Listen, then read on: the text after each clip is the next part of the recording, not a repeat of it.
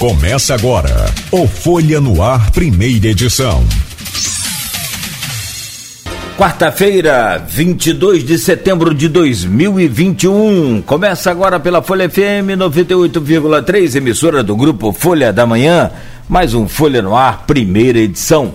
Programa de hoje que tem o prazer de receber o geógrafo e consultor especializado em estatística e desenvolvimento regional, William Passos. William, prazer recebê-lo, muito bom dia. Seja bem-vindo aí ao nosso Folha no Ar, primeira edição. Bom dia.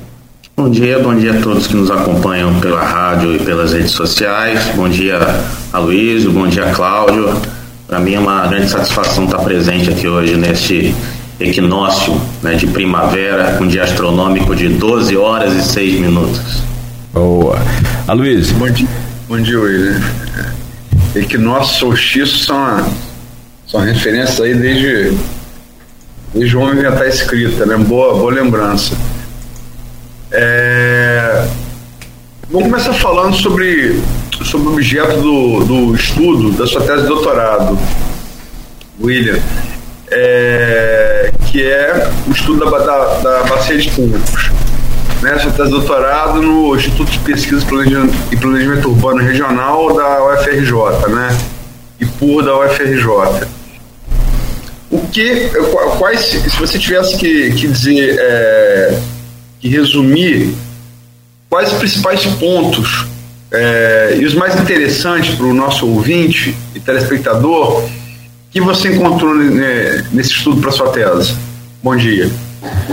É, aí, o, o que eu poderia dizer é que o conjunto de transformações que o petróleo é, proporcionou ao longo de mais de 40 anos de produção, né, e que é o pagamento de royalties e participações especiais, o petrorrentismo proporcion, vem proporcionando ao longo de um pouco mais de, de, de 20 anos, produziu todo um conjunto de transformações que permitem dizer que é toda essa região entre São João da Barra, passando por Campos, até passando por Macaé, Rio das Ostras, Cabo Frio, contornando o litoral até Iguaba Grande, estão passando por um processo de metropolização.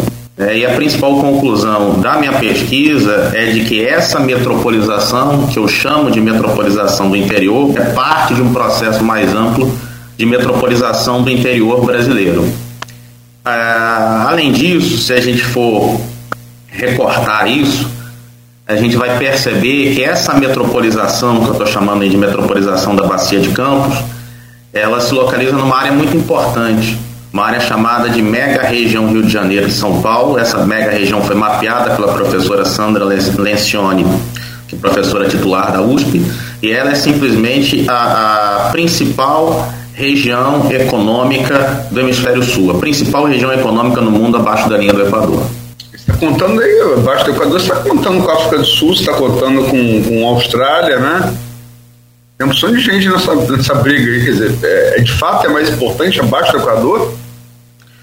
Em termos de produção econômica, uma série de indicadores, fluxos de população, a só ponte aérea São Paulo-Rio de Janeiro, que está dentro dessa região, que uh, passa pelo Rio de Janeiro, aí vai contornando a região de Angra dos Reis, aí entra pelo litoral de São Paulo, pega São Paulo, pega Sorocaba. Quer dizer, nessa região a gente tem uma das maiores pontes aéreas do mundo, que é a ponte aérea é, Rio de Janeiro-São Paulo. Um dos maiores PIBs do planeta, né? Só a região de São Paulo tem um dos maiores PIBs do, do, do, do mundo subdesenvolvido. Você junta isso também com o PIB do, do, do Rio de Janeiro. A produção de petróleo é, importantíssima, né? Quer dizer, a produção de petróleo do Brasil basicamente está concentrada na bacia de Campos e na bacia de Santos, né? Hoje mais a de Santos do que a de Campos. Né? E se somar isso com exportações, uma série de outros indicadores, né? É possível afirmar isso sim.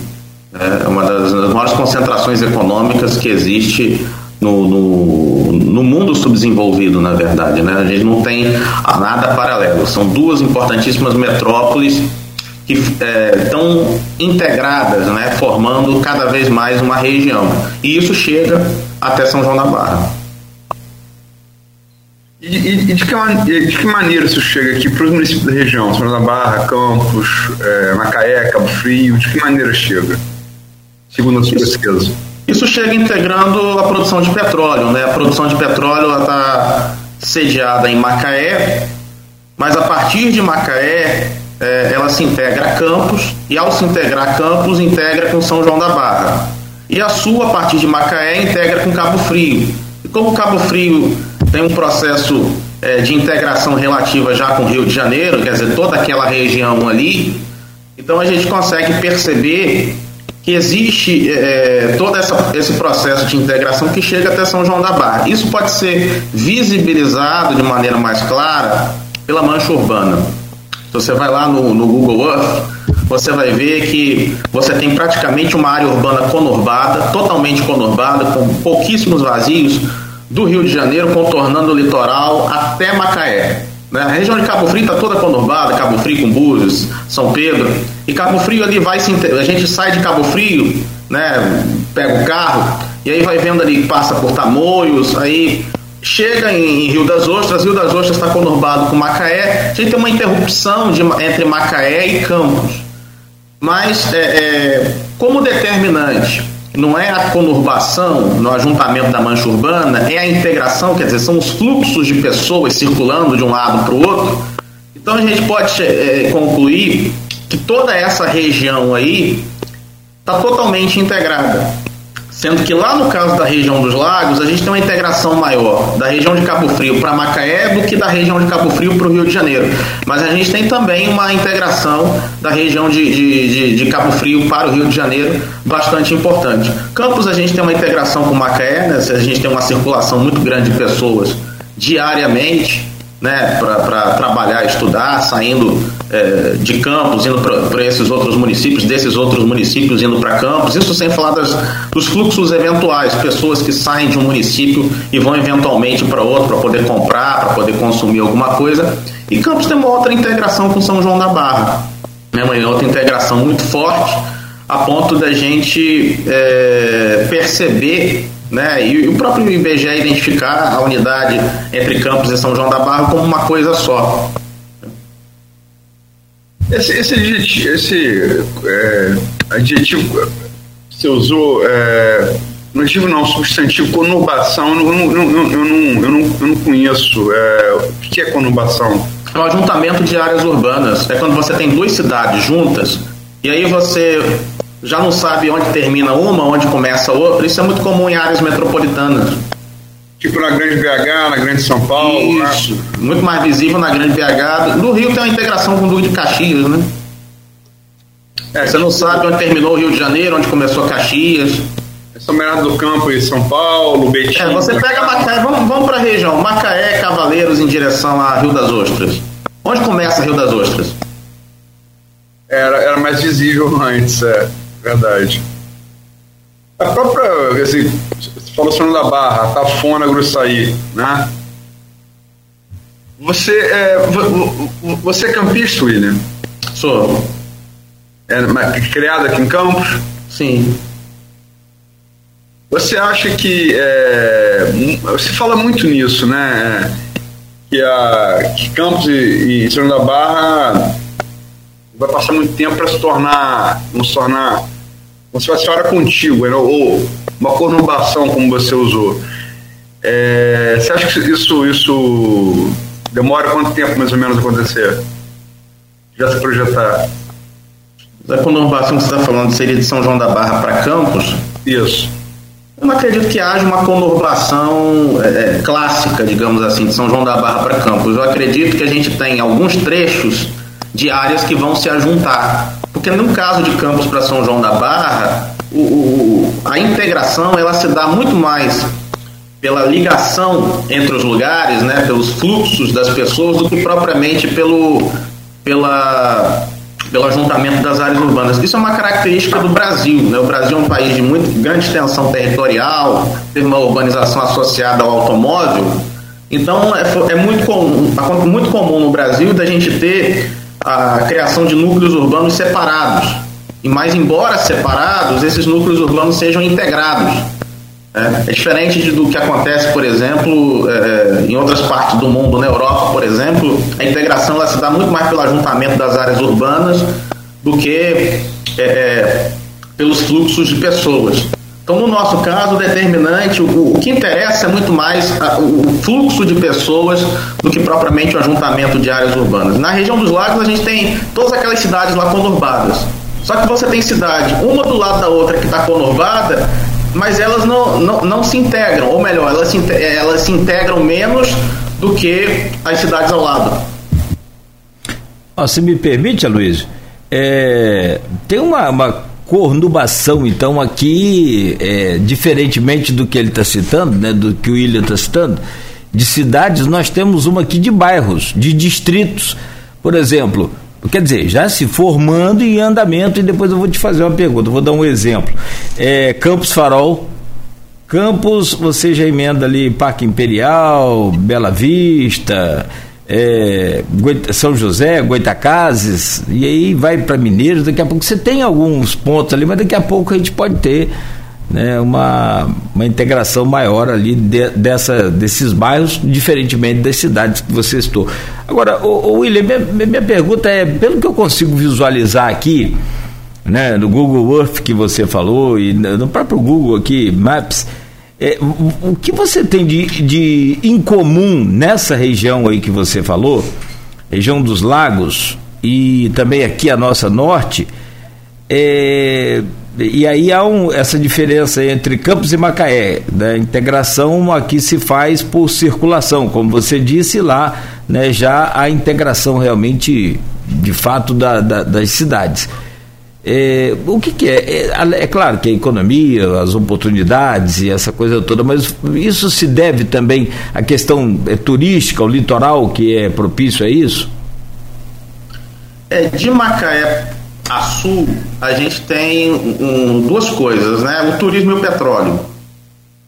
É, no nosso caso, é, no, no, no, caso assim de em relação a Campos, São João da Barra e da relação de Campos com Macaé, a gente tem muito mais um efeito do, do petrorrentismo, né, o petróleo, mas numa outra dimensão, não na dimensão da produção, na dimensão da renda, no fato de Campos é, ser uma referência e ter centralidade, quer dizer, dessa região toda aí, quem é quem é, é, polariza, né, quem domina a cursos de mestrado e doutorado né, oferta de ensino nesse nível nas universidades, realização de pesquisa, desenvolvimento, inovação, é campus.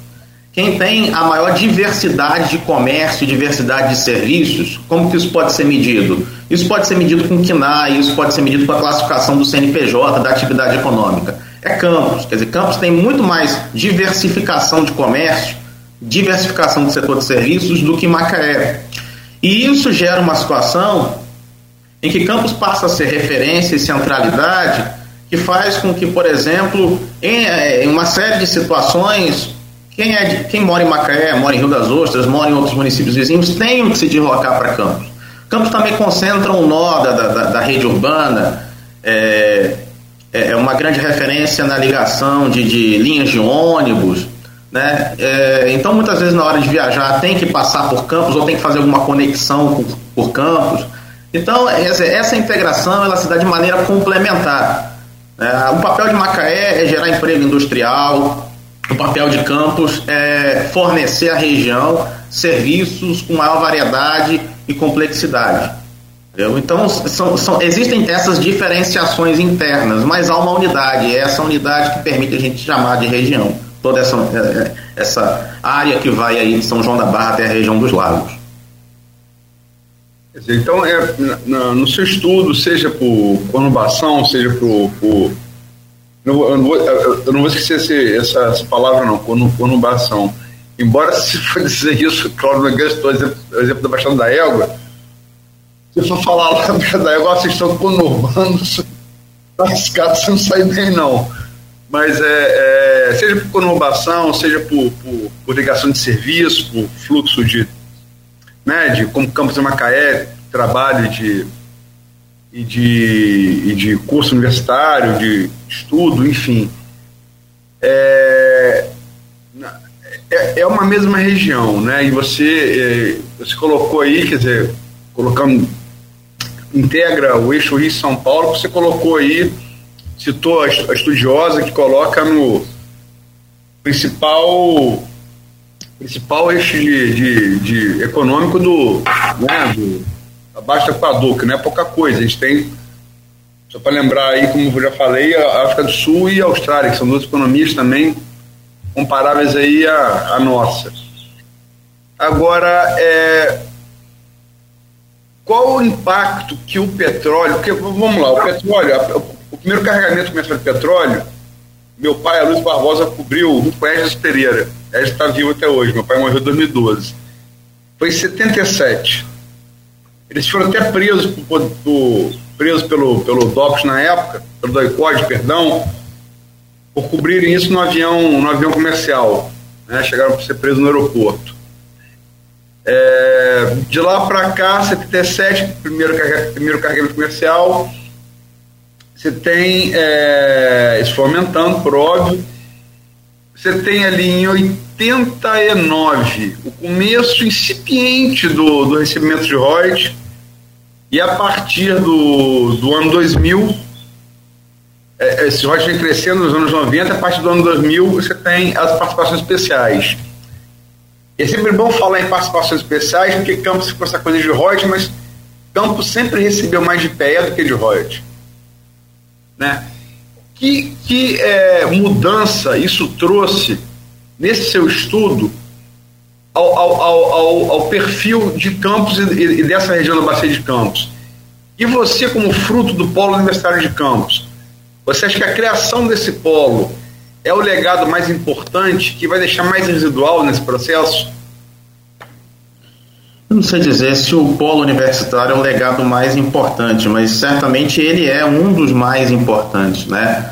Quando a gente pega, se a gente for pegar os dados, por exemplo, de captação de, de financiamento de pesquisa científica no estado do Rio de Janeiro, quem capta pesquisa científica é Rio de Janeiro, Niterói e Campos. Né?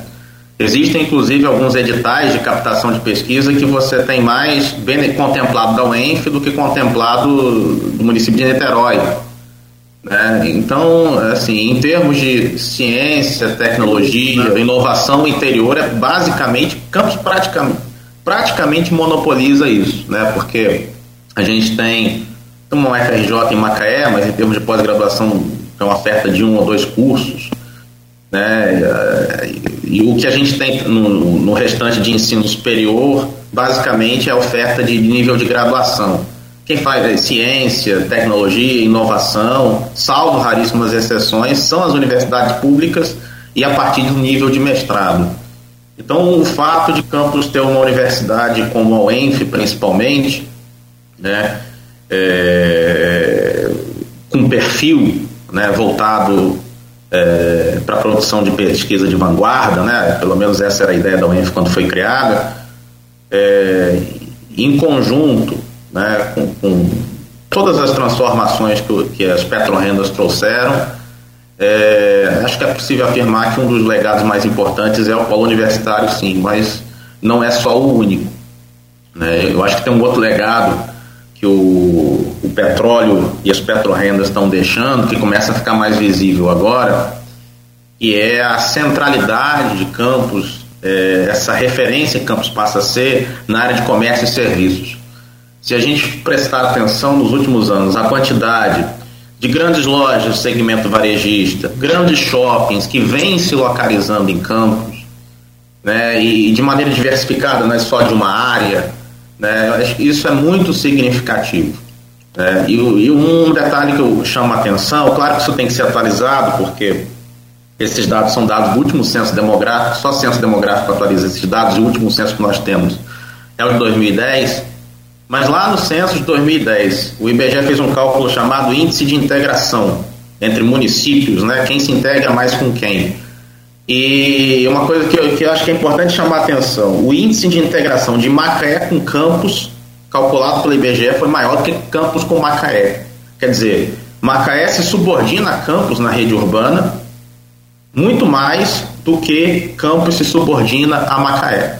Né? Em outras palavras, né, grosso modo falando, num certo sentido, para uma série de atividades, Campos é mais importante do que Macaé, tira gente de Macaé né, para vir para Campos, do que é, Macaé faz isso em relação a Campos. Essa dominação de Macaé é muito mais concentrada na, em, em empregos específicos, né? especialmente apoio à produção de petróleo, né? enquanto que Campos, é, é, além oferta de, de, de, comércio, serviços mais complexos, né, que é uma coisa que historicamente sempre aconteceu, mesmo com petróleo isso continua a acontecer. Alguns serviços hospitalares, serviços médicos que não se encontram em Macaé, faz com que as pessoas busquem esses serviços em Campos. Né? E assim, apesar de todas as transformações do petróleo, que fortaleceu bastante Macaé, é, Campos, é, num certo sentido, embora ele tenha perdido o monopólio da importância dentro do norte fluminense, ele continua ainda muito importante. O que aconteceu é que essa importância passou a ser compartilhada. Então, outro detalhe que eu chamo a atenção na minha pesquisa é que se produziu na região, e por isso que tem uma dificuldade de se entender isso. Porque é, no Brasil se aprende desde a escola, lá no ensino fundamental, e uh, as áreas mais importantes são as metrópoles, e que a gente tem a metrópole que tem tudo e o interior que não tem nada. E o que a gente tem na região e que dificulta essa compreensão? A gente não tem um polo apenas. Né? A gente tem Campos, a gente tem um outro polo que é Macaé junto com o Rio das Ostras, que são uma, uma cidade só, na prática, e um outro polo que é Cabo Frio.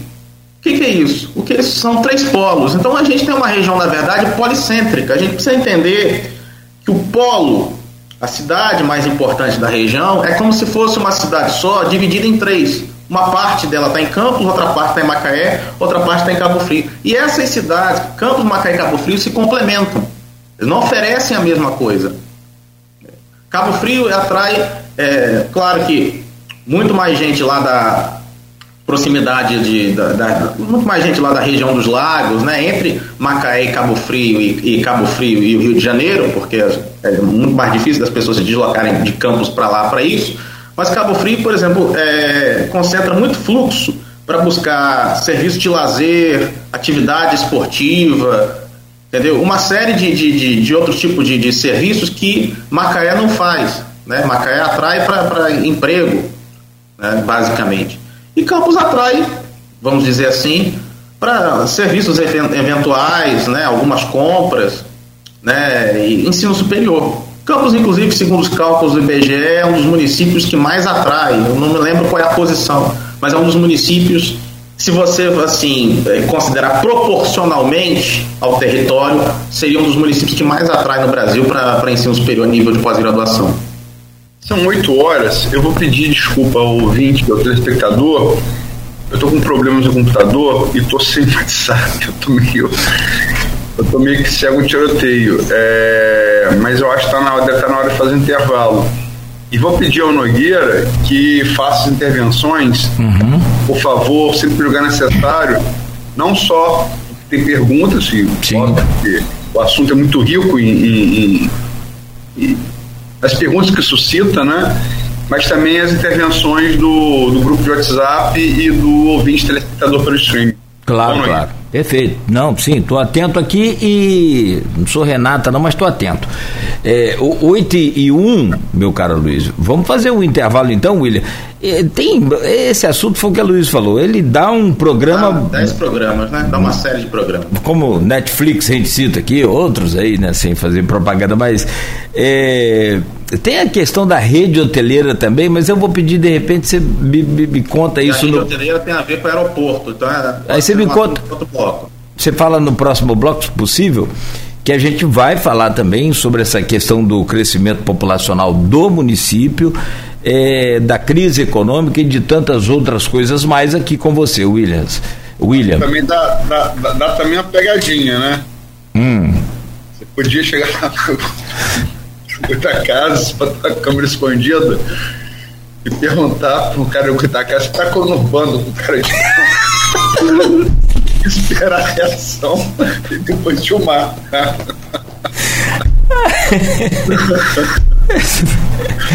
oh, meu pai eterno. São 8 horas e 2 minutos. Vamos conurbar aqui com o intervalo para não ficar distante. Já voltamos em instantes com o Folha no Ar, primeira edição, ao vivo aqui pela Folha FM, ao vivo em nosso streaming com o Aloysio Abreu Barbosa. Estamos conversando aqui com o William Passos, que é geógrafo e consultor especializado em estatística e desenvolvimento regional. O, o, o, o, meu caro Aloysio, antes de, de voltar para você, deixa eu só registrar aqui, tem vários comentários, um da Guiomar Valdez, né, sempre acompanhando a gente também. Muito bom te ouvir e aprender, meu prezado William. Parabéns e siga em frente. A mensagem que ela manda para você. E ainda, Luiz, eu, eu refaço a questão do, da rede hoteleira que a gente colocava aqui no bloco anterior pro, pro William passar pra gente nesse, nesse mundo estatístico aí que, que eu acho fantástico e a estatística mostra a gente que caminho seguir, né, muitas das vezes. William, é, a rede hoteleira de Campos cresceu muito, mas a, ainda assim é menor do que a da região dos lagos ou de Macaé, se você quiser exemplificar, por favor. É sim, né? É, existem menos é, pernoites em Campos, né? E também o fato de Campos não ser uma cidade turística, né? Então isso exige menos da rede hoteleira. A rede hoteleira em Campos, é, pelo menos a que surgiu é, nos últimos anos, se a gente, a gente fazer um levantamento, a gente vai ver que nos últimos anos a gente teve um, um, um outro tipo de perfil hoteleiro chegando em Campos, né? Um perfil hoteleiro mais sofisticado, né? Com, outros tipos de hotéis. De certa maneira, eu percebo que tem uma associação, claro que não é só isso, mas é também isso. Ela tem uma associação com o movimento do aeroporto de Campos, né? Teve muitas dessas redes mais sofisticadas que chegaram a Campos no, no, nos últimos anos, elas chegaram depois que a gente teve um, um, um desvio dos voos do aeroporto de Macaé para o aeroporto de Campos. O aeroporto de Macaé foi esvaziado, o, os voos passaram a ser feitos pelo aeroporto de Campos, e aí de repente surgiram né, esses hotéis. Eu me lembro que em alguns deles eu cheguei a ir até eles, conversar, para perguntar qual é o perfil de quem se hospedava ali, e a resposta que eu recebi era de quem, quem aguardava voo né, no, no aeroporto de Campos, voo para embarque, desembarque, ou de alguém por algum motivo que ia fazer uma viagem mais longa e aí resolvia parar no lugar para dormir e escolher a cidade de Campos para poder dormir, que é, é, é, a circulação mais antiga. Mas eu acho que para a rede hoteleira em especial, você ter um aeroporto movimentando, né, é, é muito importante para poder manter o, o movimento e também para gerar uma expectativa porque a partir disso você pode ter a realização de algumas atividades em campos, né, turismo de eventos, etc. Você passa a ter infraestrutura para isso, né, e isso acaba ajudando a, a, também dinamizar o movimento dos hotéis. Né.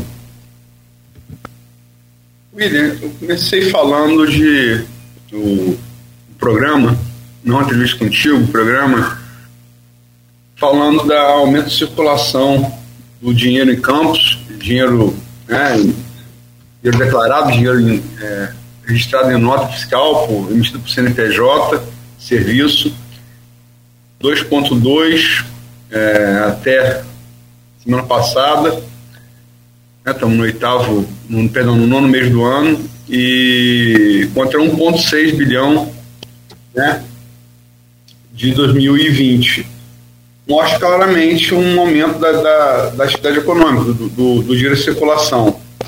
E dinheiro diário de viso, que é mais importante, dinheiro declarado.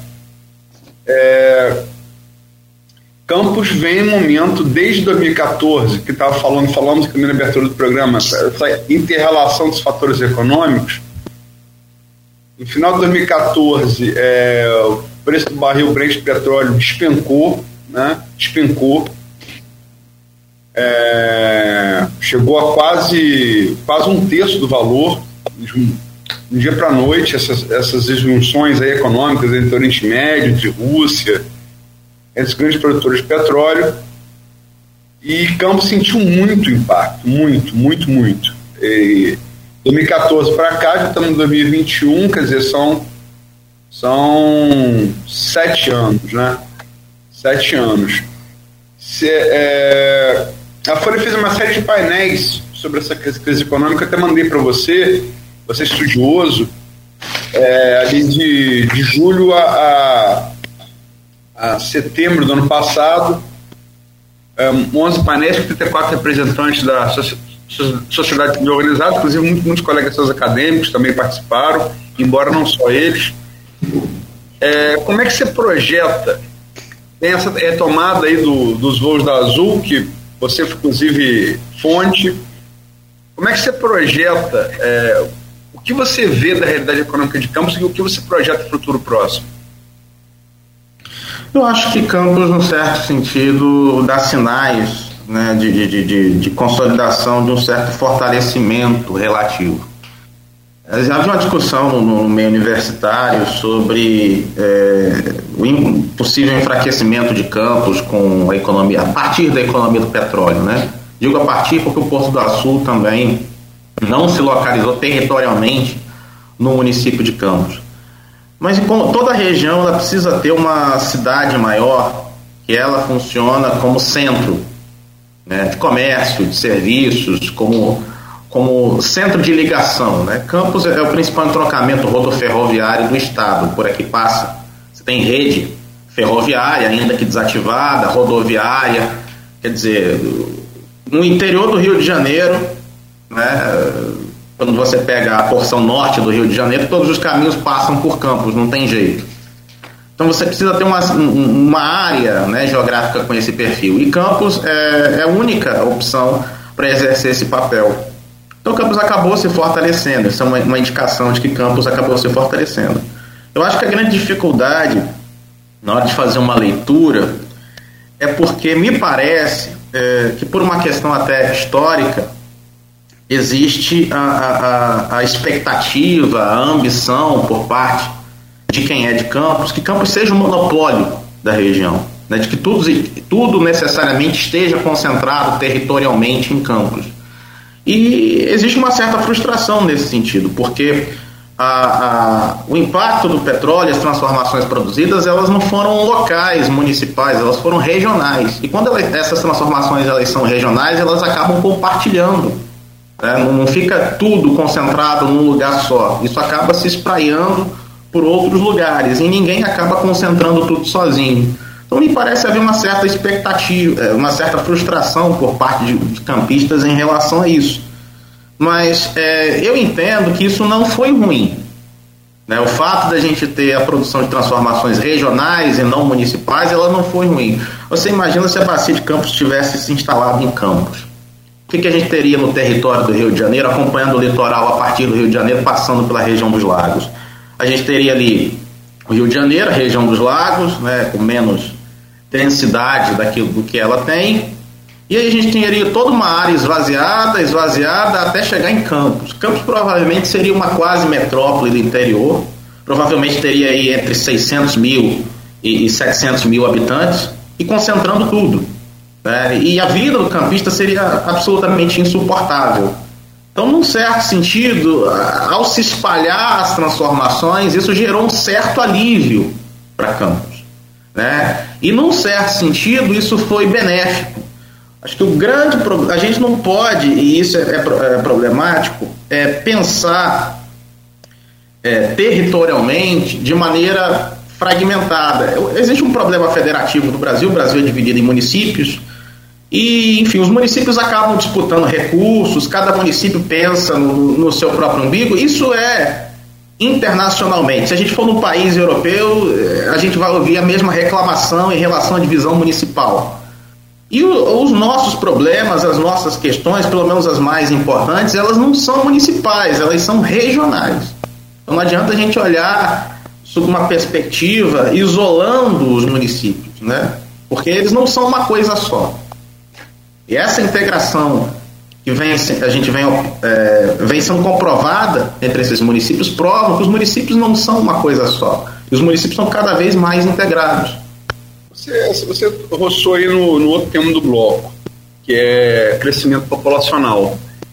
Fez uma matéria muito boa com a José Matias, publicada no sábado, é, sobre projeção né, de crescimento, crescimento populacional. Se colocou aí que a, que a, população da região da Bacia de Campos, que você fala, é de São da, Barra, é da Barra até, até Cabo Frio, é isso?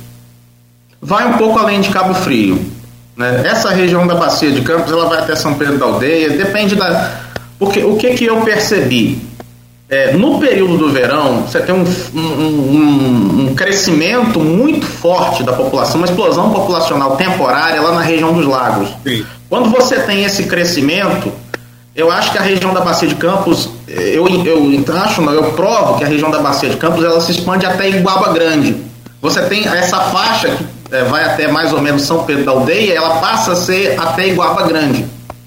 Então a gente passa a ter uma coisa só. Tem muitos campistas que vão veranear em Cabo Frio, vão veranear em Rio das Ostras, né? Do mesmo jeito, eles, os campistas se dividem, né?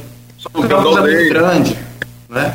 Então a gente passa a ter um, um, um, processo, principalmente no verão, Aloysio, de muitas, além da circulação para trabalho, a gente tem uma circulação muito forte. A circulação para estudo diminui, mas a circulação turística ela se intensifica. Então a gente tem uns problemas. O trânsito faz a gente perceber isso, né? A ocupação dos ônibus faz a gente perceber isso. Sim, mas vamos lá. Então, São João da Barra até São Pedro da Aldeia. Só quero registrar que a Tafona é mais bonita que qualquer praia de São Pedro da Aldeia. Mas, é, dito isso, é, a pergunta é a seguinte: é, você projetou aí a aproximação dessa região, que no verão seria igual a Grande, como você acabou de dizer, em 1,5 milhão de habitantes, né? que é bastante considerável. E projetou o município de Campos, especificamente, como você disse aí, por, explicou de vários motivos, né? serviços, é, polo universitário. Campos é, é, é o polo de, dessa, dessa, dessa região que a gente não batiza, batiza a região, né? Bacia de Campos, polo do Bacia de Campos. Mas o município de Campos se projetou aí alcançando em 2023, daqui a apenas dois anos, 524 mil é, moradores. Pode falar um pouco sobre isso, em que cálculos você usou é, para chegar a esses números? Esse cálculo ele foi ele, eu reproduzi o cálculo que o IBGE utiliza. É. Né? O IBGE, ele, ele, no ano que não tem censo demográfico, o IBGE ele estima a população com base no método antigo, bastante conhecido, chamado IBPI. Esse método ele leva em consideração é, um, uma reprodução ajustada no crescimento no intervalo dos últimos censos. Né? Então ele pega lá o crescimento no intervalo entre os censos de 2010 e 2000, que são os dois últimos censos que a gente tem, e aí faz um ajuste com o número de nascimentos, com óbitos, e faz um, uma estimativa da evolução da população anualmente. Isso é, essa, isso é obrigatório por lei, isso está vinculado a repasse de recursos. Então, o Fundo de Participação dos Municípios está associado a isso. Então, quando a população dos municípios cresce, o repasse, as transferências obrigatórias, constitucionais, etc., e de alguns fundos, crescem na mesma proporção. Quando a população diminui, o orçamento, das, o repasse desses recursos para as prefeituras, e consequentemente isso tem impacto no orçamento, também diminui. E no caso de Campos, é, em relação a, a, a Niterói, que, que acho que simbolicamente, é, eu acho que é, seria talvez um, um, um maior símbolo né, do, do, que, que o petróleo produziu. Isso não é muito efetivo, mas é, isso é bastante simbólico. No caso de Campos, esse crescimento ele se dá é, por dois motivos. Primeiro, porque Campos tem um ritmo de crescimento que é quase o dobro do ritmo de crescimento de Niterói. É, é, só para pedindo a licença para usar um dado técnico aqui, o, o incremento absoluto da população de Campos é em torno de é, ultrapassa um pouco 0,9 por ano. E Niterói é, ultrapassa um pouco 0,6. Então, quer dizer, o incremento populacional de Campos, quanto Campos ganha população a cada ano, é quase o dobro do de Niterói. Então, esse é o primeiro dado. E o segundo dado, que também é consequência desse, é o fato de Niterói ter uma população muito envelhecida. Né? Niterói tem muita gente, é, é, é, concentra uma população aposentada muito grande. Então é um município que tem uma renda muito elevada, é o município com, com, proporcionalmente com renda mais elevada do estado, mais, muito mais elevada do que do município do Rio de Janeiro. E é um município também que tem um perfil muito envelhecido da população, consequentemente tem baixo nascimento e consequentemente a população cresce pouco. Então nesse sentido o campus se beneficia. Né? E mais cedo ou mais tarde a gente vai ter essa ultrapassagem. Esse cálculo eu fiz com base na estimativa dos dois últimos censos. A gente vai ter uma atualização, porque provavelmente a gente vai ter um censo no ano que vem. Então, a gente vai passar, tem 2022, a população censitária, isso vai ser divulgado, e a partir de 2023 as projeções vão passar a ser feitas em vez de com base no, no, no intervalo entre o censo 2010 e 2000, com base no censo 2022-2010. Mas, de qualquer maneira, esses dados apontam para um, para um processo que é irreversível. Seja ele em 2023 ou seja em 2024, a população de Campos vai ultrapassar a população de Niterói, porque o ritmo de crescimento é quase o dobro, porque a população de Campos é muito mais jovem. É, acho que apostar nisso é mais ou menos como apostar na China e na Índia, né? Pode demorar mais, pode demorar menos, mas elas vão dominar. O domínio da China já existe econômico, né? Mas a, a Índia também vem atrás e a projeção de crescimento deles é inevitável que eles alcancem papéis, papéis protagonistas no mundo. Agora, e vou, vou, voltar ao, ao, primeiro ponto. Eu, eu não sei, Nogueira, desculpa, porque eu, eu, está muito sem comunicação. Sim, sim, sim. a culpa é minha, eu estou sem WhatsApp. Não, tranquilo. Vendo vocês e sem ver o streaming também. Não, tá, eu só, queria. fazer uma pergunta, por favor? Sim, obrigado, obrigado, Luiz. Não, sem problema. É, a questão do, do, que ele coloca aí do, do, do IBGE, e aí eu, eu, pergunto a você, William, o censo brasileiro é feito a cada década, né? Sim. O último seria, por, por obrigação, 2020 que né, foi feito em 2010 e 2020. Por falta de verba, alegado pelo governo federal, não houve então o, o censo 2020, não vai ter 2021 por conta de pandemia também, aí vai né, é, juntando, agregando essas informações, fica para 2022, conforme você antecipou. Quais são os prejuízos, se é que tem, e podemos afirmar assim, para a, todo o investimento, para a população, para os estudos que precisam ser é, levados em consideração esse censo, tanto para investimento quanto para, para é, programas sociais e para tantas outras coisas mais. Quais são os prejuízos? Falta de informação, a gente fica no escuro. Né? A gente não é, fica impossibilitado de tomar decisão, seja o setor público, seja iniciativa privada, com precisão. Porque fora do período do censo demográfico, a gente não tem dado para interior. Dado para interior no Brasil só é gerado nos censos demográficos. Entendeu? Então a gente não tem. Quando tem dados para o interior, são dados coletados fora do IBGE. E aí a gente não tem dado com, com. Não são dados estatísticos oficiais, porque o IBGE faz estatística oficial. Por exemplo, é, quantidade de pobres de campos. A gente pode pegar um, um, levantamento da prefeitura, mas os dados da prefeitura são dados administrativos. Tem uma outra base, é um outro tipo de levantamento, um outro tipo de tratamento. Fica até difícil a gente comparar, se a gente quiser fazer uma comparação precisa. Então a gente fica no escuro, o prejuízo é esse. A gente não conhece, não sabe o que está acontecendo, não sabe qual foi o impacto é, é, de todas as mudanças até antes da pandemia, sabe menos ainda qual foi o impacto da pandemia. É uma situação muito complicada. Entendeu? A gente fica no, no, no, completo escuro. O último dado que a gente tem, da maioria das coisas, é de 2010. Por exemplo, quantos migrantes Campos tem hoje? A gente não tem. O último dado que a gente tem é de 2010. A gente sabe quantos, campos, quantos migrantes Campos tinha em 2010.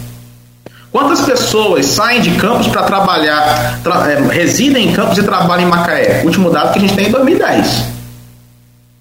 A gente tem mais gente é, morando em Campos e trabalhando em Macaé ou mais gente morando em Macaé e trabalhando em Campos hoje? A gente não sabe, a gente sabia em 2010. Então essa é a situação, é de apagão estatístico, apagão de informação. Prejudica o jornalismo, prejudica empresários, entendeu? É uma situação muito complicada. E aí a, a gente tenta fazer puxadinho, que é a estimação. Vai lá, faz cálculo, projeta, E aí, assim, não é o ideal, não tem precisão, como esse dado que eu apresentei da população de Campos e, Niterói. Isso não é um dado exato, é uma projeção. Posso acertar como posso não acertar. Vai ficar muito próximo ali, mas não é um dado exato. Para quem precisa de precisão é, é, muito forte, isso faz diferença. Para quem não precisa, não faz tanta diferença. Mas quando a gente precisa de decisão fundamentada, técnica, com qualidade, a precisão é fundamental. Isso a gente não consegue ter. É, tem um verso de Fernando Pessoa que foi usado na campanha de Ulisses Guimarães contra a Geisel, na contra-campanha é, dos anos 70. Né, sabia que não tinha chance, né, colégio eleitoral, né? Mas é navegar é preciso, viver não é preciso. E muita gente entende isso, até pela utilização na campanha do Ulisses Guimarães, como se navegar fosse necessário. Mas não é esse o sentido. O poeta quer dizer que navegar tem precisão e viver não tem. Então, é, navegar você sabe onde você está saindo, para onde você vai e como você vai chegar lá, né? E sem a precisão dos dados, e aí tomando carona na pergunta do Nogueira e na resposta do William, se você não tem, se você não tem fato concreto, você tem o quê? Passo para quê? Para fake news, né?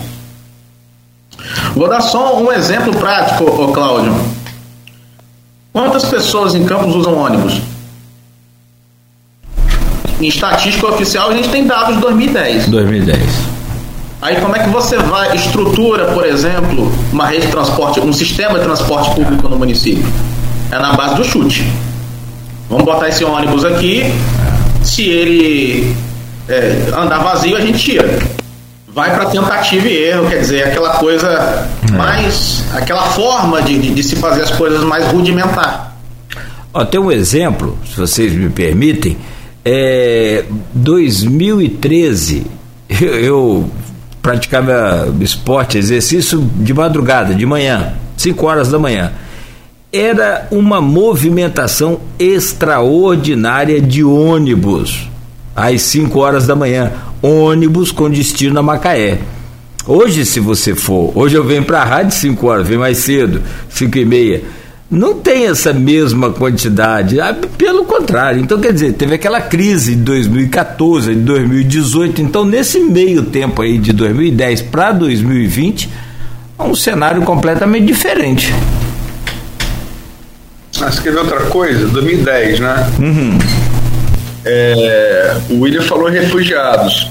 2010 para 2011 foi para uma guerra árabe que gerou a guerra civil da Síria. A gente sabe, a gente convive né, com vários comerciantes é, sírios em campos. Agora, a gente não tem estimativa oficial deles, porque foi posterior a isso, né? A gente não sabe. Lá Afeganistão, agora que Bolsonaro ofereceu para receber cristão afegão é 4%, é 4 da, da, da, da população afegã. A gente não vai saber também. Né? Enfim.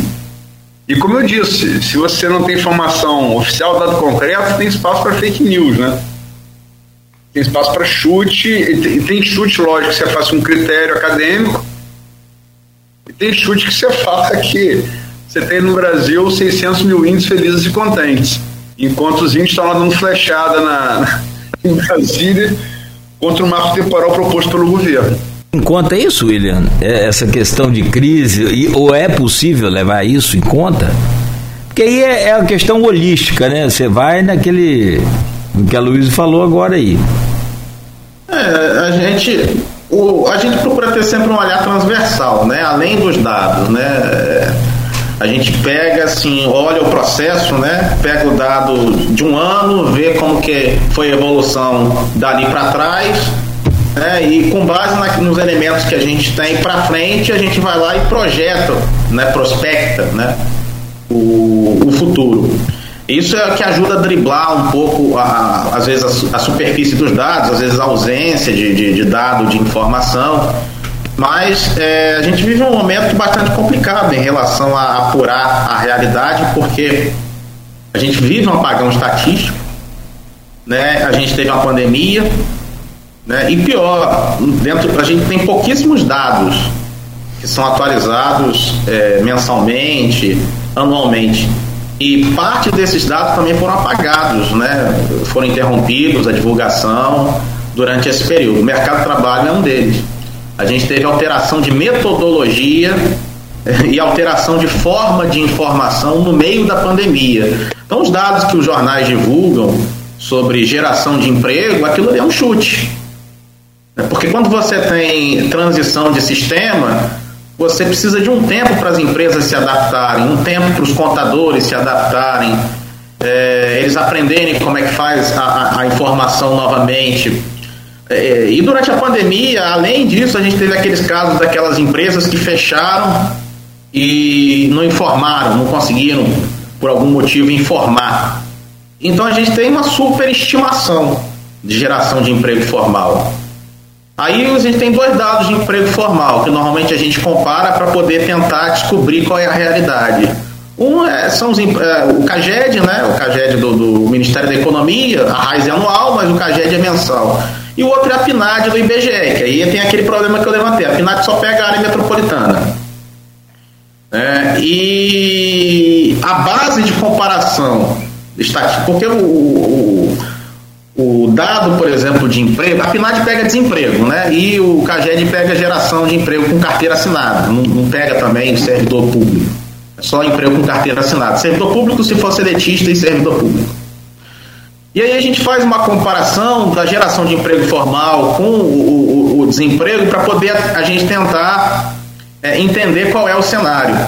Só que no caso da, da PNAD, da taxa de desemprego, a gente só tem para a área metropolitana. Então a gente, na verdade, não sabe. É, e o censo também, eu acho que a partir de agora não vai pegar isso. A gente não sabe, na verdade, qual é a taxa de desemprego que tem no município interior. A gente não sabe qual é o desemprego que tem em Campos. A gente consegue descobrir geração de emprego formal. Agora, a taxa de desemprego da população campista a gente não tem.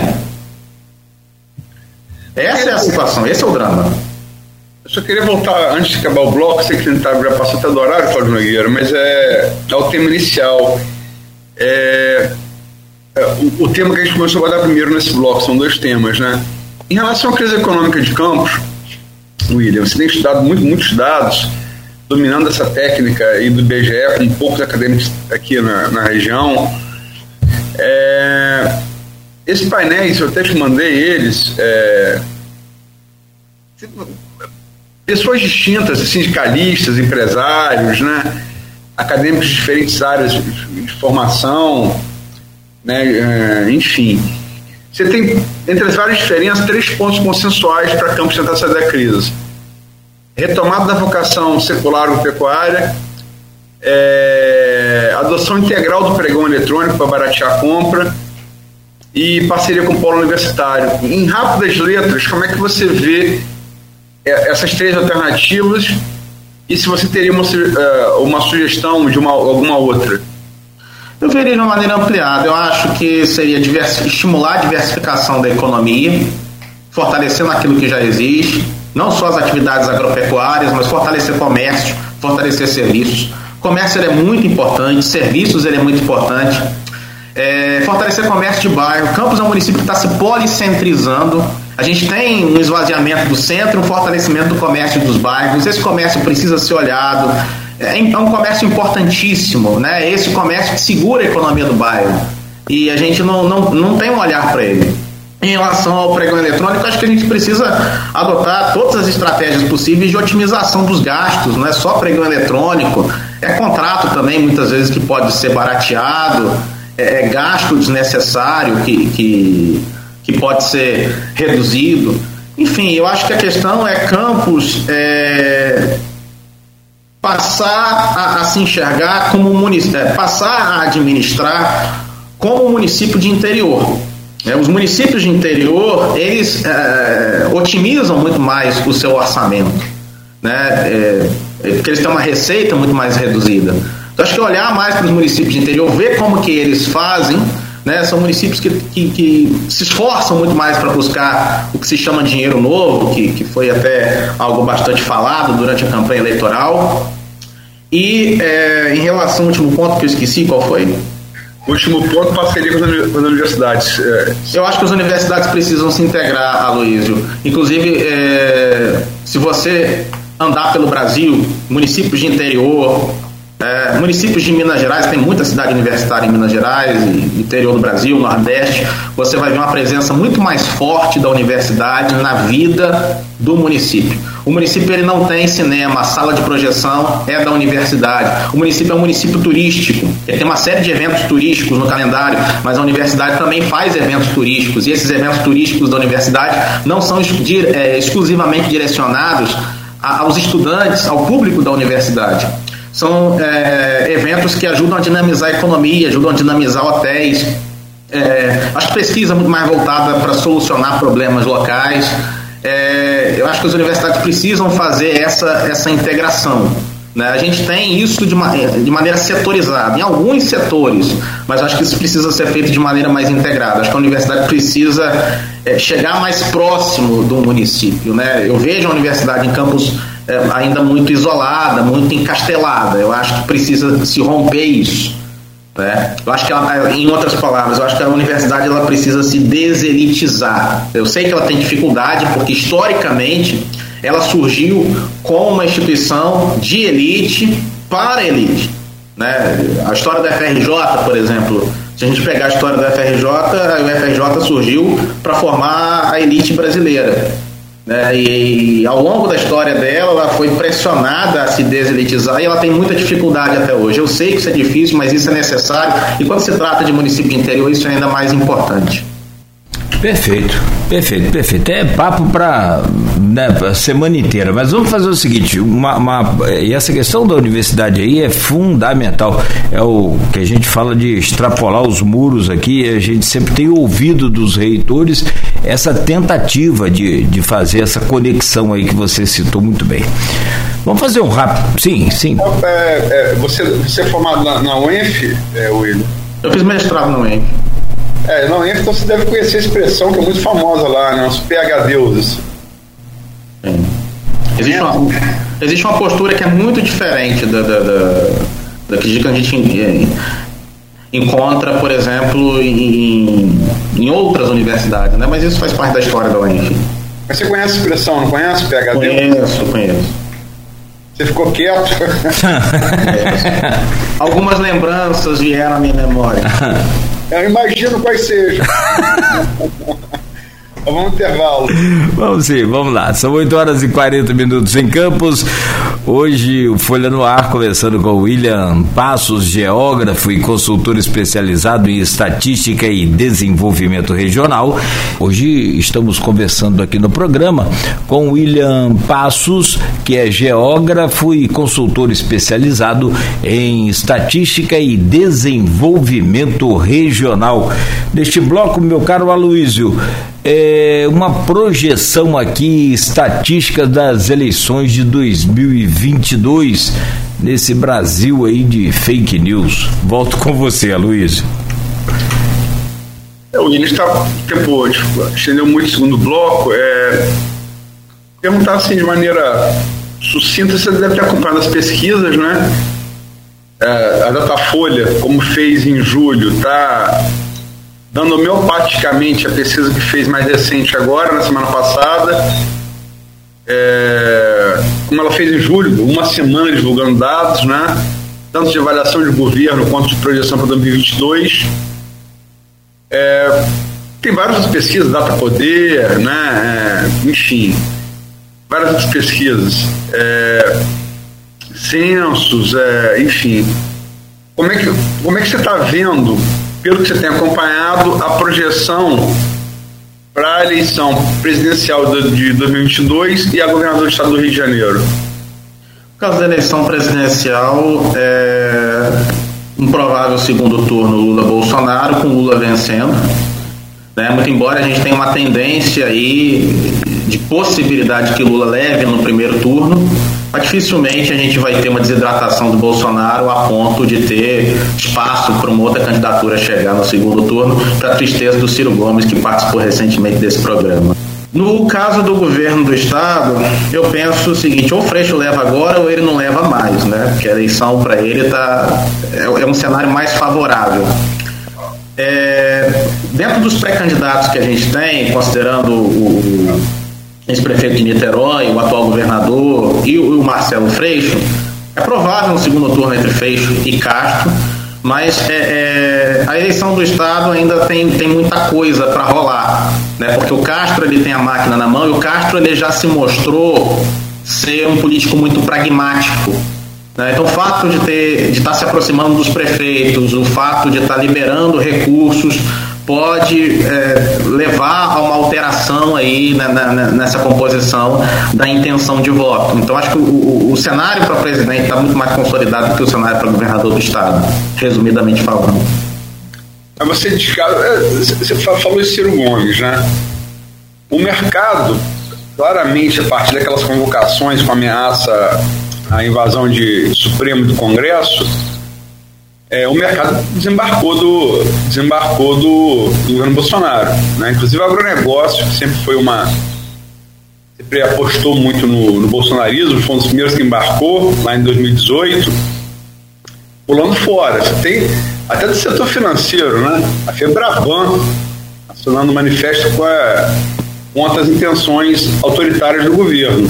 Você não acha que. Eu não falo nem do Ciro, embora seja o melhor colocado desse bloco que vem atrás de Lula e Bolsonaro.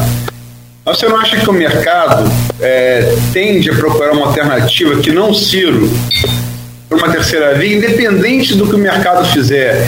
Você acha que está descartada a terceira via? Você acha que o Bolsonaro não pode desidratar tanto que permita uma terceira via? A chamada terceira via ultrapassá-lo, disputar com o segundo turno, e aí talvez as chances de Lula não sejam assim tão seguras quanto contra, contra Bolsonaro? Eu entendo que Bolsonaro só sai do segundo turno se houver um fato novo. Não havendo um fato novo, dificilmente ele sai do segundo turno. Do mesmo jeito que o que elegeu, o que o elegeu foi um fato novo, a facada, nesse momento, pelo que os dados apontam, acho que dificilmente ele sai do segundo turno. A gente teve, a, a despeito do mercado, a gente pega e desagrega os dados, a gente vê que nas camadas mais ricas aumentaram a intenção de voto em Bolsonaro. A gente precisa observar também esse movimento. É, nesse cenário, como na eleição passada, tem um descolamento em relação a esses movimentos. Né? O, o movimento do mercado provavelmente não vai conseguir arrastar voto na mesma proporção. Mas a gente ainda tem uma indefinição, a gente não sabe quem é o vice do Lula. Né? De repente, se for alguém do perfil do Meirelles, pode atrair o mercado né, vamos aguardar os próximos acontecimentos, mas mesmo com a pandemia, mesmo com todas essas questões, toda essa crise econômica, Bolsonaro ele já mostrou que ele tem uma certa resiliência.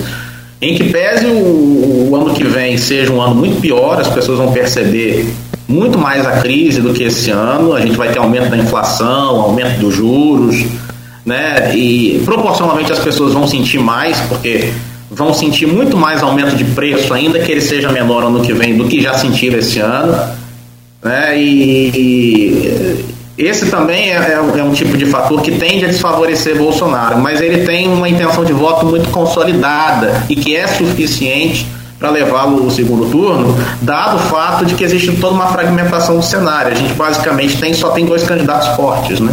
É, mas, mas é, vamos colocar aí, desses 25 de Bolsonaro, Datafolha apontou, deve apontar agora uma atualização disso, que o bolsonarista raiz corresponde a 15 pontos.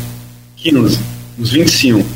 Os outros 10 é o, é o antipetismo, que ainda vem Bolsonaro realmente é o melhor colocado contra o PT, né, contra o Lula. É, mas se você considerar que essa base fiel mesmo são 15, e que um cara como o Ciro está batendo 10, 11, já fica quase um empate técnico, né?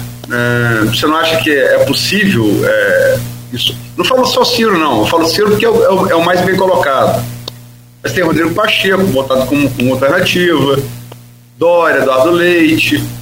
Né? Você não acha que. É, é, eu não sou os 25 de, de, de, de, de intenção de voto, mas desses 15 que são bolsonaristas raiz, não é mais fácil chegar e, e, se aproximar ou talvez ultrapassar?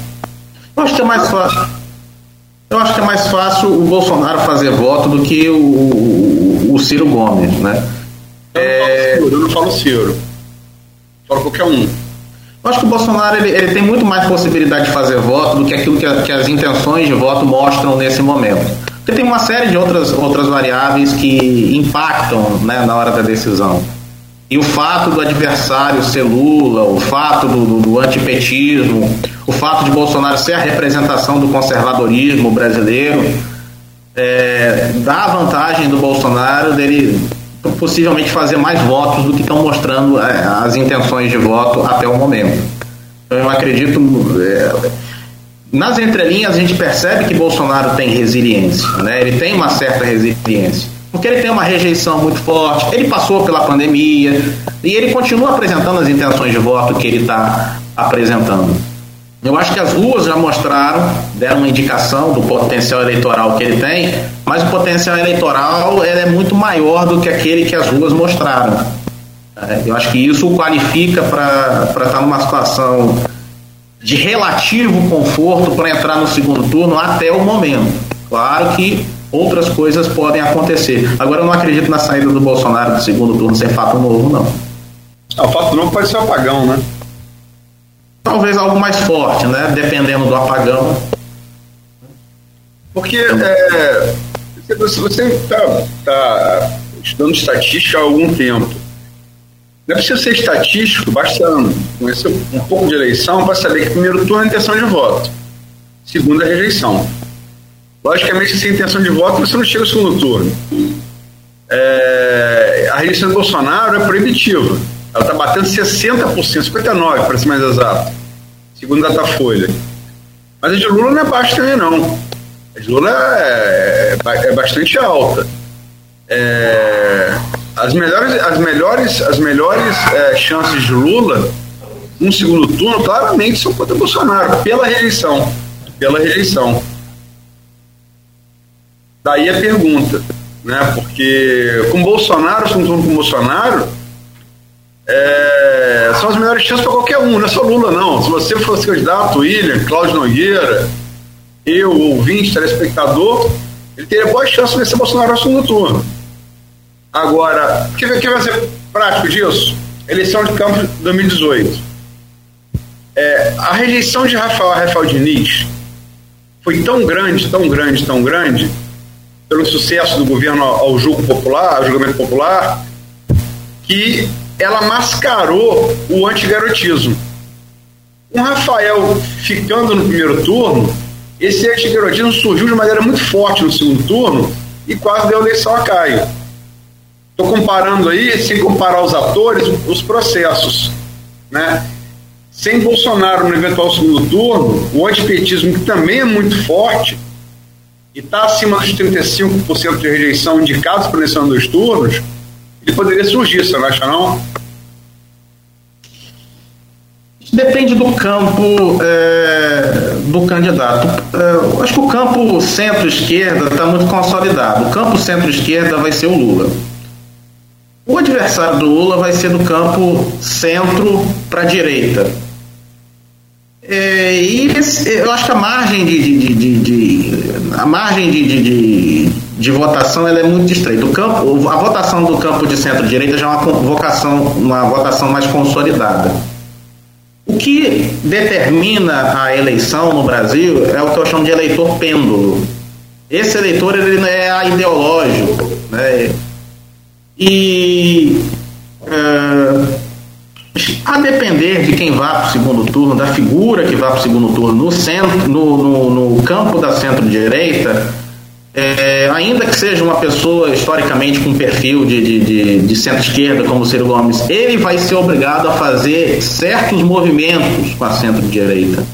E isso pode, é, de alguma maneira, impactar também na, na, na imagem dele e também contribuir para a rejeição. Esse é um exercício mais difícil de se fazer. Né? Mas a gente precisa também pensar na perspectiva da desidratação. Porque você pega uma pessoa com Ciro Gomes, né? ele vai ter. Vamos supor que ele faça uma aliança com o PSDB. Chega no segundo turno fazendo uma aliança com o PSDB. Chega no segundo turno fazendo uma aliança com o PSL. Porque o pragmatismo, na hora de, de, de, de buscar vencer a eleição, o pragmatismo faz o norte. Agora imaginem, isso também pode se traduzir em rejeição. Outra coisa que a Luiz sempre fala aqui, essa questão do centrão, o teto do centrão é baixo. Estatisticamente você constata isso também? Teto do, do o teto, o teto máximo de, de, de, o número máximo de eleitores desse centrão, os votos desse centrão aí. Isso não, Nogueira.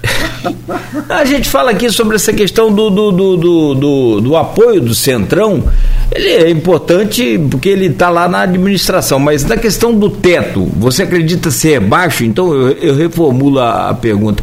Ele não, não é essa soma toda de voto conforme ele promete e agora está no governo, né, em cargos importantes? Está falando? É, hum? Voto dos eleitores? Sim, sim, pelo centrão, pelos partidos que compõem esse centrão aí, que sempre fica com o governo que está eleito. O voto do centrão é muito mais associado a personas, né? É, ele é muito, mais, é muito mais difícil. Então, o voto do Centrão é o, é o deputado ou o prefeito que cola na imagem do, do, do presidente e vota. Acho que a gente está com um cenário uh, bastante consolidado e isso não vai ter muito efeito. Né? Acho que colar votar em, em, no, no, no, candidato tal, porque ele é o candidato do prefeito tal, do deputado tal. É, a, a margem está muito estreita para esse tipo de coisa, né? O comportamento do eleitor está tá, tá muito mais definido. Né? Então a margem também para a gente ter uma alteração de cenário é muito mais é, é, é muito menor. Tá uma eleição difícil para quem está tá tentando ocupar o, principalmente o espaço do Bolsonaro. Né? É, ninguém tem dúvida que o Lula está se a eleição fosse hoje, não teria segundo turno. É muito difícil que ele esteja, né? Eu só tenho dúvidas. É, embora ele pessoalmente tenha um perfil de, de, de centro-esquerda, não tenho dúvida disso, mas se a leitura do eleitor vai colocá-lo como um cara de centro, né? Logicamente depende. Se for um Meirelles, por exemplo, como você citou, é possível. Se for um, um, um José de Alencar, que foi vice dele duas vezes e veio da indústria, é possível mas uh, eu não sei se ele ocupa essa figura. Até que escreveu um artigo sobre isso foi um foi Jorge Gomes Coutinho, político sociólogo da UF. O discurso de Lula propõe esse Biden sou eu, né? O Biden é aquele cara de centro, né? Mas vamos ver. É, e, e, e a governo do Estado? É, o, realmente está tá muito, é muito mais definido que, que a presidente. O próprio César Maia, que eu entrevistei agora sexta-feira, falou que, que é, e ele é um pessoa muito experiente né, na política fluminense. E também trabalha, como você, trabalha muito com dados. Ele falou que até março qualquer projeção é assodada. Você concorda com ele? Eu acho, porque o Castro, inclusive, está tentando atrair o PT, né? Ele está tentando criar um palanque para Lula e para Bolsonaro no Estado. A gente tem que prestar atenção, não pode subestimar a capacidade política do Castro né? Ele já mostrou que ele é um político pragmático, é, ele se movimenta com muita facilidade e, e ele tem um cálculo político é, é, que não é de um político amador. A gente precisa é, é, é, prestar atenção nesses movimentos, né? Porque o que ele vai tentar fazer é exatamente tentar vincular a imagem dele aos prefeitos e arrastar a votação por essa associação. E ele tem muito mais capacidade de fazer isso do que o Marcelo Freixo e já está conseguindo fazer. A gente pega os jornais e vê os prefeitos já tirando foto junto com ele, agradecendo, elogiando, né? e, e, e isso também é, gera uma, uma certa é, dificuldade para o Marcelo Freixo, né? Então tá, tá muito indefinido. E pode ser aí que nesse caldo, de repente, o Marcelo Freixo se enfraqueça e surja aí uma terceira alternativa. A gente precisa observar o, o, os próximos movimentos. O que a gente tem agora é um provável segundo turno entre Castro, Castro e Freixo. A gente precisa observar o, os próximos movimentos. Você está coberto de razão. O próprio Coaquá, prefeito de Maricá, recebeu o papel prefeito e Azeitão do PT receberam Castro e Maricá com tapete vermelho, né? O, o, o, PT no Rio de Janeiro é pragmático. O, quem é o presidente da LERJ? Quem era o presidente da LERJ no governo Witzel? Sim, siciliano. Sim. É, o, o, o, próprio Dornelles disse, né? Sabe tudo de política. Se o PT fosse o PT do siciliano, seria do PT. Agora, tem aí sim, essa frase foi, esse termo aí foi cunhado pelo Aloísio, e aí sim, diretamente com ele. aqui neste programa também, ao vivo, que o Eduardo Paes é a noiva preferida nessa eleição, já que ele não disputa, em função dele ter o compromisso que ele alegou aqui, falou, ele deve apoiar o presidente da OAB, o Felipe Santa Cruz e, e tal. E de fato, o, onde o Castro, onde o, o, o, Eduardo Paes colocar a mão tende aí a um, a um peso forte nessa, nessa estatística sua? Sim, porque o, o, na verdade parte da eleição do estado é resolvida pelo município do Rio de Janeiro. Né? Sim. E o Paz é, ele é um ativo muito importante para fazer voto na cidade do Rio de Janeiro. É, acho que o, o aí é, é, é, é o pêndulo na cidade do Rio de Janeiro. E na leitura em relação ao interior, a construção é pelos prefeitos. E é esse caminho que o, que o Castro está seguindo. Sim. Né? E o, o Freixo já percebeu isso e também começou a se movimentar. Ele veio à região, ele deu muito destaque nas redes sociais dele da vinda dele a Campos. Ele veio a Campos, Macaé e Rio das Ostras no mesmo dia, se não me falha a memória, mas deu mais destaque a vinda a Campos do que a, a Rio das Ostras e a Macaé.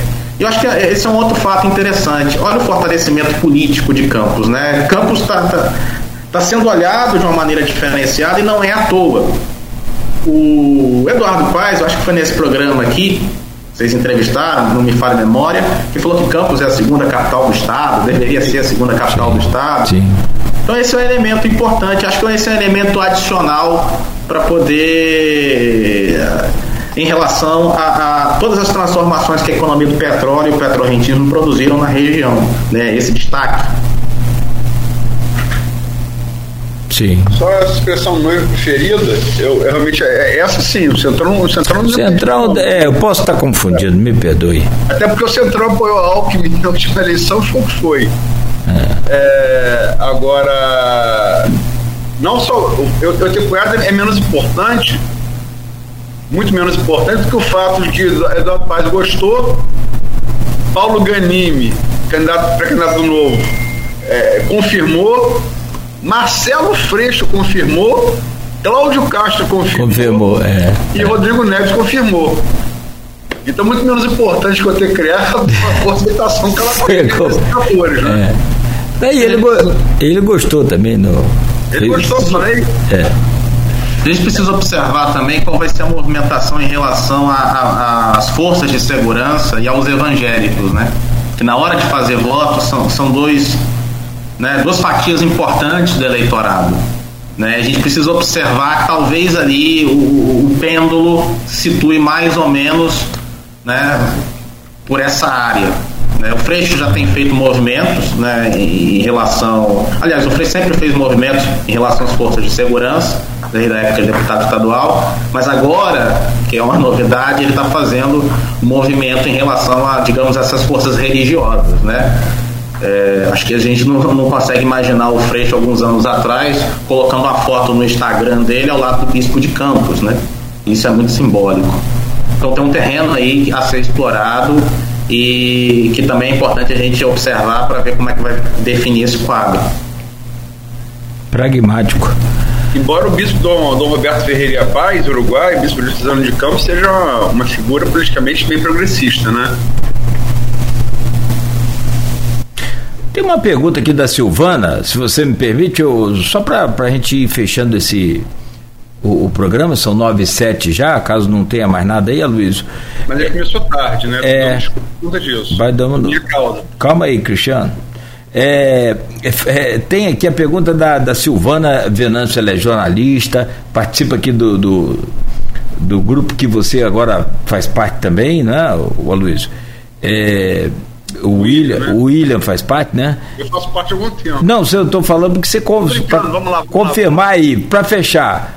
Onde o, o, o, William, muitos apoiadores do presidente Bolsonaro critica ou criticam as pesquisas, onde o ex-presidente Lula está na frente.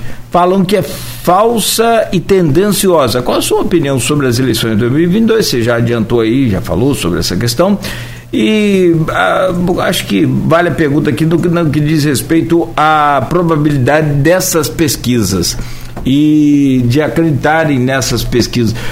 Tem exemplos aí de pesquisas bem anteriores à eleição de 2018 que mostravam Bolsonaro sim no segundo turno, né?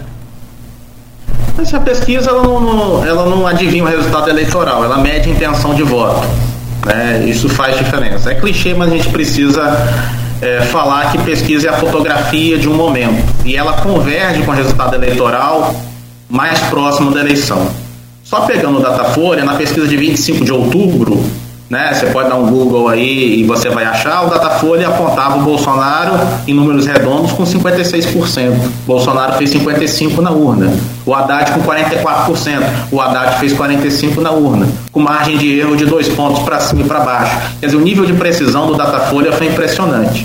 Só para citar um exemplo do Datafolha, né, que é um, um, um instituto bastante é, lembrado nas redes bolsonaristas, né, com coisas do tipo, segundo o Datafolha, margem de erro é, do Datafolha, Gretchen e Ronaldo Fenômeno são a mesma pessoa. O Datafolha foi criado no início da década de 80, né, é um instituto de pesquisa que tem em torno aí de 40 anos, lidera o mercado. Acho que ninguém fica 40 anos no mercado é, sem entregar qualidade né, construir uma reputação ao longo desse período. E as pesquisas do Datafolha são pesquisas muito caras, né, 850 mil, 500 mil reais, 150 mil é uma pesquisa muito barata. Ninguém vai é, é, despender de um, de um recurso desse para encomendar uma pesquisa se não tiver certeza da qualidade. Né? Quando a gente. É só a gente hoje tem um Google, né? A gente vai lá no Google, é, compara o resultado das eleições com aquilo que as pesquisas apontam Estatística é coisa muito séria, estatística é feita. É, é, esse tipo, os principais institutos, principalmente, fazem com profissionais é, que passam por muito tempo de formação. Se a gente pegar e comparar os dados, a gente vai ver que dificilmente esses institutos erram. Normalmente o erro está associado a uma variável não controlada, né? um fato novo, algo muito forte. Mas ainda assim, a cada eleição, né, é, existe um esforço de aprimoramento para poder é, diminuir né, essas distâncias. Né? E a gente precisa pô, separar entre os principais institutos com reputação e aquilo que muitas vezes apontam é, institutos desconhecidos, empresas pequenas, porque em eleição a gente teve, sim, não, a eleição passada para prefeito, a gente teve uma proliferação muito grande de pesquisas de institutos desconhecidos que apontavam resultados bastante divergentes. Mas se a gente. Muita, é, quem errou na última eleição foram esses institutos, né? Que oferecem pesquisa barata. Eles não disponibilizam nota metodológica, a gente não sabe como que eles trabalham. Os grandes institutos, é, dificilmente eles erram. Né? Existe transparência na pesquisa, a nota metodológica é disponibilizada no site deles, a gente consegue repetir o cálculo que eles fizeram. Né? Então, acho que o que eu tenho para dizer é isso. Né? É, checar as fake news, ir lá no Google e comparar, porque é, se, se é, for feita a checagem, as fake news não vão se sustentar. Perfeito. Aloysio, podemos fechar por aqui. Caso você tenha alguma outra é, pergunta, fique à vontade, claro. Mas tem, estou conferindo aqui no, no streaming, tem né, é, vários comentários a respeito da boa entrevista Claro, é evidente todos os créditos a você, William, pela entrevista de hoje, pela participação, que nós, evidentemente, agradecemos muito e torcemos para que possa estar conosco aí sempre. Até, quem sabe, né, Luiz? For, for, não sei se vai ter cachê para isso, mas formando a nossa equipe aí de, de, de cobertura das eleições. Mas olha, muito obrigado pela sua entrevista, muito, muito obrigado pela sua participação. Foi bom demais recebê-lo aqui no, no Folha Noir, primeira edição. Obrigado, agradecer ao convite, agradecer ao Luísio, agradecer é, é, assim, esse, esse bate-papo de alto nível, né? Sempre bom a gente é, ter bate-papos de alto nível, né? E é, esperar aí que a participação tenha agradado a quem nos assistiu. agradeço muito a participação. Estou né? vendo, sim, a gente passou um pouquinho do horário, então quando eu acho que está passando um pouquinho do horário é porque está gostando, então estou feliz. Tá certo. Aloysio também, muito obrigado. É, qual a sua idade, Will? 35. É, parece mais novo do que parece mais novo do que de fato que se tivesse é. menos é. um pouco. Mas é eu fico muito feliz de, de, de, de ver jovens assim surgindo, né? E, e o William traz uma característica que a gente conheceu pouco, relativamente pouco tempo, inclusive esse papo aqui que está tendo foi ele pôde, a gente pôde aprofundar um pouco mais de troca. Né? Contato de, de rede social é sempre contato meio telegráfico, né? E, é, mas é, eu gosto muito de história. É, eu gosto muito de história. Sou um leitor ávido de história. E me impactou muito. É, hoje está muito conhecido né, e tal, mas logo no início ali, há uns 5, 6 anos atrás, o Yuval Noah Harari, um historiador que quase sempre cito aqui, também muito novo, também mais novo que eu, acho que bate entre mim e o William aí, né? Judeu israelense, e impactou muito, porque, logicamente, tem grandes historiadores é, do século XX, Fernando Brodel, Arnold Toynbee, é, Hobsbawm, se você quiser, escola marxista, né? Agora, a, a maneira como, como, como o, o, o Harari usa a história na interface com outras ciências, no caso, a biologia e a estatística. E ver um geógrafo fazendo isso com estatística de maneira tão fluida é o viçareiro, é o viçareiro. E fico muito satisfeito aí. É, desejo sucesso aí ao William, realmente está muito afiado nos seus conhecimentos, nessa interface de, de, de ciências, né? geografia, estatística, desenvolvimento. É, e aquela coisa que Chico, que Chico canta ali para todos, né? Evoé Jovens à Vista. Parabéns aí, William. Obrigado. Luiz, eu tenho duas influências que não são muito usuais entre os geógrafos do Brasil. Os geógrafos do Brasil são muito, são quase historiadores e sociólogos, né? São muito teóricos. A primeira é uma influência do, do, do fato de eu ter feito um ano do, do meu doutorado na, no IBGE, na Escola Nacional de Ciências e Estatísticas. E o segundo é minha, da minha influência é o contato com a geografia portuguesa. A geografia portuguesa ela é mais empírica, né? Ela tem um, uma base estatística, é, cartográfica, de leitura do território, né? de, de, de prestar atenção nas minúcias do território, nas manchas urbanas, nos detalhes, muito mais apurada do que a brasileira. Então acho que isso contribui para que eu tenha até uma visão diferenciada, né?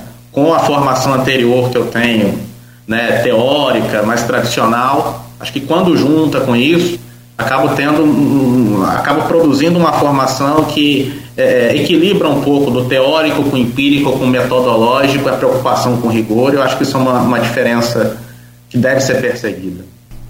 Bom, são 9 e 17 mais uma vez, William. Obrigado, parabéns, sucesso para você. Como disse a Guiomar Valdez, siga em frente. Né? E em breve né, a gente vai estar junto aí, se Deus quiser. Aloysio, muito obrigado também pela sua participação, mais uma vez, presença aqui no Folha no Ar, primeira edição, esse que hoje já é né, o programa da, da rotina de toda uma região de ouvintes de rádio e também dos internautas. E amanhã estaremos de volta às sete da manhã, aqui ao vivo pela Folha FM, se Deus quiser. É amanhã com o reitor do IFE, professor Jefferson, e o Lucas, que é, é diretor financeiro é, do Grupo Superbom, né, para falar um pouco desse projeto IFE Solidário que vem num momento muito importante, tem muita. Não precisa ser cientista social. Basta sair à rua e ver o quanto a crise está afetando e causando fome na população carente, inclusive população de rua que não, que não era população de rua, que se tornou população de rua pela crise imensa que o Brasil está passando e que o presidente Bolsonaro ontem pintou um quadro diametralmente oposto na Assembleia Geral da ONU. Né? Mas o Brasil real precisa de ajuda. E a gente vai ter, ter entrevistando amanhã esses dois para tentar ajudar essas pessoas. Perfeito, perfeito. E a campanha está aí já assinada também né, pelo IF, como você disse, e com o apoio do Superbom e do grupo é, Folha da Manhã. Aqui na rádio, no jornal impresso que está hoje nas bancas e nas casas dos assinantes também, já tem ali a forma de você contribuir, de você ajudar, e a gente vai estar reforçando ao longo aqui da nossa programação com é, inserções ao vivo, também com citações ao vivo de como colaborar, de como ajudar e para onde esse, esse dinheiro vai ser, de que forma vai ser revertido, tudo isso também você vai poder acompanhar na entrevista de amanhã. Né? E amanhã, às sete, de volta